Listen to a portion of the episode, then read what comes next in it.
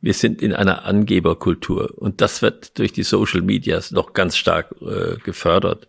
Und wir müssen mal aufhören, dauernd anzugeben. Und in dem Augenblick, wo wir das nicht mehr so tun und wirklich uns besinnen und uns wirklich fragen, was ist jetzt dran und was will der andere und äh, Interesse am anderen des anderen haben, dann wird die Kultur sich ändern. Aber solange wir rumlaufen und äh, ständig versuchen, dem anderen deutlich zu machen, was für ein toller Hecht wir sind, äh, dann solange wird das nicht anders mit der Kultur. Herzlich willkommen beim Gedankengut Podcast mit Wolfgang Gutballett und Adrian Metzger im Dialog zu Fragen und Impulsen unserer Zeit. Schön, dass du dabei bist. In dieser Folge möchten wir über Fake News sprechen. Ein Schlagwort, was uns in den letzten Jahren immer häufiger begegnet. Und Wolfgang, vielleicht als einleitende Frage, ist das was Neues? Gab es damals auch schon Fake News oder vielleicht Falschmeldungen oder ist das etwas, was uns jetzt neu begegnet? Also neu ist der Begriff auf jeden Fall dafür. Äh, wie hat man, ich würde sagen, neu ist es nicht, dass es den Versuch gibt, die Wahrheit zu vertuschen äh, oder den Menschen etwas anderes vorzumachen, als was sie selbst für richtig halten. Das ist nicht neu. Das äh, war immer eine Versuchung, aber der Begriff ist neu und äh, früher hat man einfach dann gesprochen von Lügen oder Halbwahrheiten, äh, die, so hat mein Geschichtslehrer mir beigebracht, noch schlimmer sind als Lügen, Halbwahrheiten. Und in, insofern haben wir eigentlich einen Begriff, der sich gar nicht gut spricht, aber doch sich so eingebürgert hat, dass er von Amerika allmählich hier rübergekommen ist. Was würdest du sagen, steckt für dich hinter diesem Schlagwort? Was wird da vielleicht auch ein bisschen vielleicht verschleiert mit dem Begriff? Ja, man kann sich dann am besten daran orientieren, wo er verwendet worden ist. Also mir ist die Verwendung erstmal so richtig äh, aufgefallen und, und auch die Intensität, mit der dieses Wort in unseren Sprachraum eingedrungen ist, bei Trump. Äh, und da war es ja der Versuch, alle, äh, alle Sachen, die ihm nicht gepasst haben, äh, zu Fake News zu machen, äh, ohne sich mit der Sache eigentlich auseinandersetzen zu müssen dann, sondern äh, das einfach vom Tisch gewischt. Und äh, das ist, glaube ich, neu, die Art und Weise, wie wir die Dinge vom Tisch wischen, die uns nicht passen. Und äh, das ist, äh, glaube ich, ein wesentlicher Teil von Fake News. Mhm. Und im Rahmen von Donald Trump ist ja dann auch der Begriff alternative Fakten aufgekommen. Den hat, glaube ich, eine Beraterin von Donald Trump das erste Mal verwendet in Bezug auf etwas, was er in der Vergangenheit gesagt hat, was aber nicht ganz der Wahrheit entsprochen hat. Und dann hat sie das dann als alternative Fakten bezeichnet. Würdest du sagen, das ist dann eine Art von Verharmlosung oder um was geht's dann, wenn wir jetzt über alternativen Fakten sprechen? Ja, also das ist schon noch mehr als eine Verharmlosung, der Versuch einer Verwirrung weil äh, allein wenn man sich schon äh, den Inhalt dessen, was in den Worten steckt, anschaut, muss man sagen, das gibt's nicht. Ein Fakt ist etwas, was geschehen ist. Und da brauche ich nicht über Alternativ sprechen. Dann kann ich sagen, es ist etwas anderes geschehen, als gesagt worden ist. Oder was soll das heißen, wenn ich sage alternative Fakten? Und dann sage ich, ja, die Fakten, die als Fakten bezeichnet, die gibt's nicht. Das sind andere Fakten und die sind gegeben, aber die sind dann nicht alternativ, sondern das eine ist und das andere ist nicht. Aber es gibt keine alternativen Fakten. Das sind so Versuche wie mit Nullwachstum, dass wir uns einfach illusionieren mit Begriffen und sagen müssen, ja, entweder es ist Null oder es ist Wachstum. Was mir immer wieder auffällt, ist, dass man die eigene Meinung beziehungsweise eine Handlungsempfehlung für die Zukunft nicht sauber trennt von den tatsächlichen Fakten. Also wie du gesagt hast, das, was in der Vergangenheit passiert ist, die wissenschaftliche Grundlage, auf der man entscheidet. Und da finde ich, kann man ja auch gar nicht sagen, dass wenn jemand ganz deutlich seine Meinung äußert und das auch kenntlich macht, dass man das irgendwie als Fake News abtut. Nur kann man natürlich sagen, die Grundlage, auf der diese Meinung beruht und das, was sie suggeriert, welche Fakten da zugrunde liegen, das sind eben äh, Fake News. Das sind ähm, letztendlich Lügen, auf dem diese Meinung dann aufgebaut ist, aufgrund vielleicht von einem bestimmten Interesse? Oder siehst du das anders, dass man auch eine Meinung, kann eine Meinung auch Fake News sein? Nein, eine Meinung kann nicht Fake News sein, solange der andere sich nicht zu einer News erklärt. äh, weil es ist ja einfach wirklich eine, eine Auffassung. Und das Grundproblem ist für mich, dass wir nicht mehr Sache und Person trennen. Und weil wir uns mit der Sache nicht auseinandersetzen wollen, also mit der Meinung des anderen, und weil wir nicht versuchen, sie zu verstehen und aufzunehmen und zu fragen, ja, wie kommst du zu dieser Meinung? Was sind, was sind die Dinge, die dich dazu bewegt haben, das so zu äußern? Ich habe eigentlich kein Interesse daran, das wirklich zu wissen, was er sagt, denn ich habe nur ein einziges Interesse, dass es vom Tisch kommt. Und die einfachste Weise, wie das gelingt, indem ich den anderen diskreditiere nämlich sage, was du sagst, ist mal grundsätzlich falsch. Und das ist das, was heute passiert. Ich greife den anderen an und ich versuche ihn dadurch eigentlich mundtot zu machen. Denn alles, was er jetzt sagt, läuft alles unter dem Begriff, mit dem ich ihn in die Ecke gestellt habe. Und das ist eine Art der Auseinandersetzung, die keine mehr ist. Es ist eben gerade der Weg der Auseinandersetzung zu entgehen.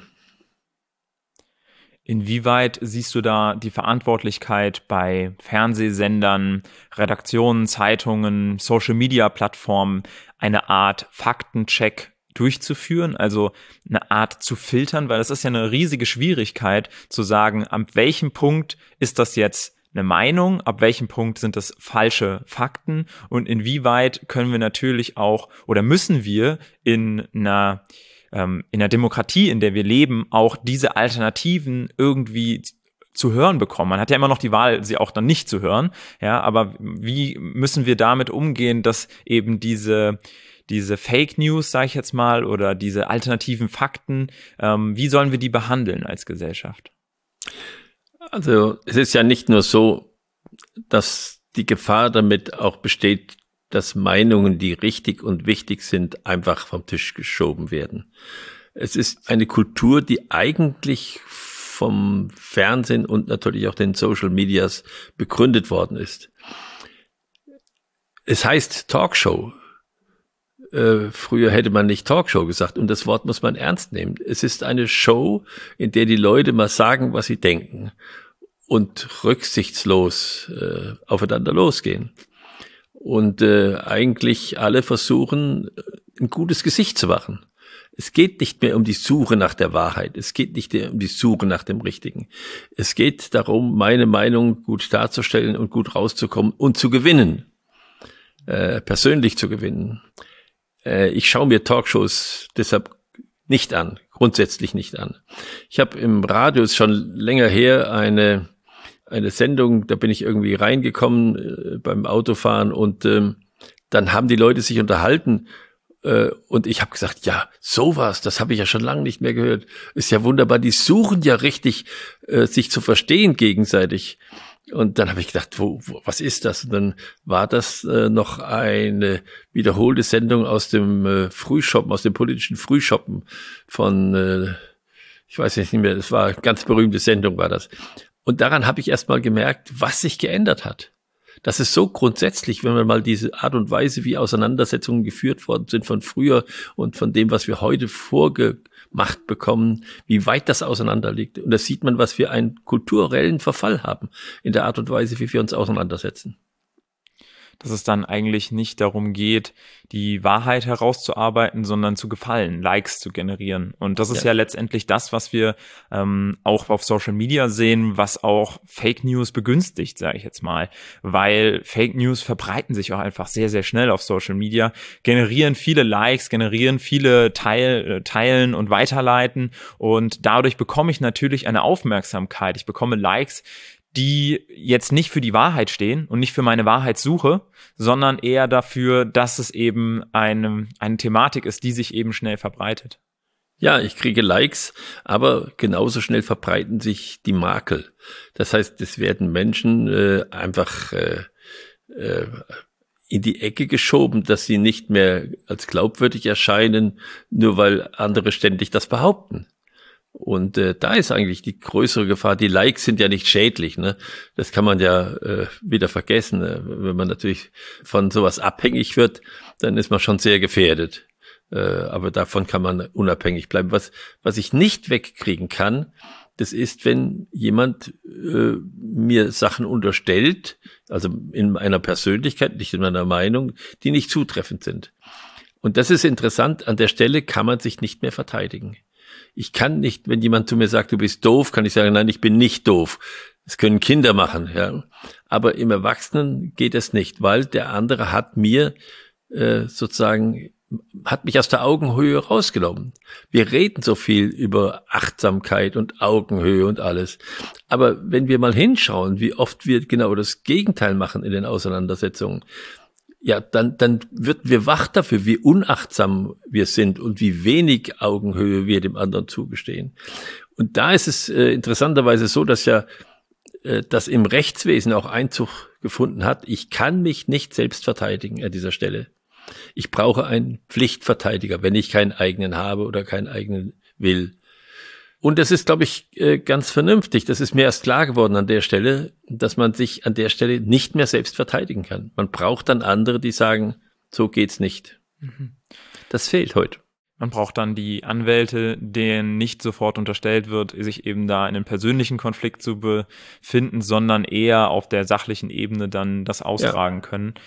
Wie glaubst du, schaffen wir das als Gesellschaft da wieder mehr hinzubekommen? Ich meine, wir können ja jetzt nicht alle immer mit einem Pflichtverteidiger rumlaufen, ähm, der dann versucht, die sachliche Ebene einzunehmen. Also wie schaffen wir es als Gesellschaft, ähm, den dem Argument wieder mehr Aufmerksamkeit zu schenken und der Sache die Energie zu widmen, das ist ja auch letztendlich dann der Punkt, weil es ist ja viel einfacher, auf die Person einzugehen, als sich jetzt wirklich mit dem Argument auseinanderzusetzen. Auf die Person kann ich vielleicht direkt reagieren, während ich für die Sache vielleicht ein paar Minuten überlegen muss, um wirklich da meinen eigenen Standpunkt zu beziehen und zu überlegen, was der andere damit gesagt hat und was er damit gemeint hat. Ähm, wie schaffen wir es als Gesellschaft, uns diesen Raum wieder zu erarbeiten, wo wir die Argumente zählen lassen und wo wir gemeinsam auf Wahrheitssuche sind. Über Mut und Wahrheitsliebe. Äh, es ist nicht anders, als wenn sich zwei äh, irgendwie äh, prügeln und ich sehe das.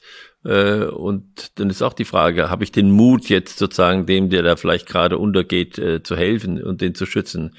Ähm, werde ich dessen Freund jetzt in dem Augenblick?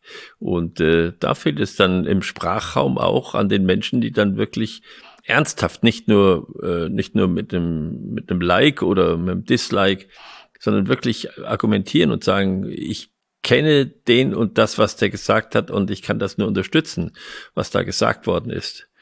Und äh, ich kenne ihn nicht als jemand, der das leicht nimmt, wenn er etwas sagt. Und, und so muss man dann halt miteinander reden und gucken, dass, hm, dass man hilft an diesen Stellen die gelingt es ja sehr gut. Letzt hast du berichtet, dass ein Freund gesagt hat, du weißt sehr viel und trotzdem hörst du dir immer noch an, was andere denken, was andere zu sagen haben. Das kann ich auf jeden Fall ähm, bestätigen.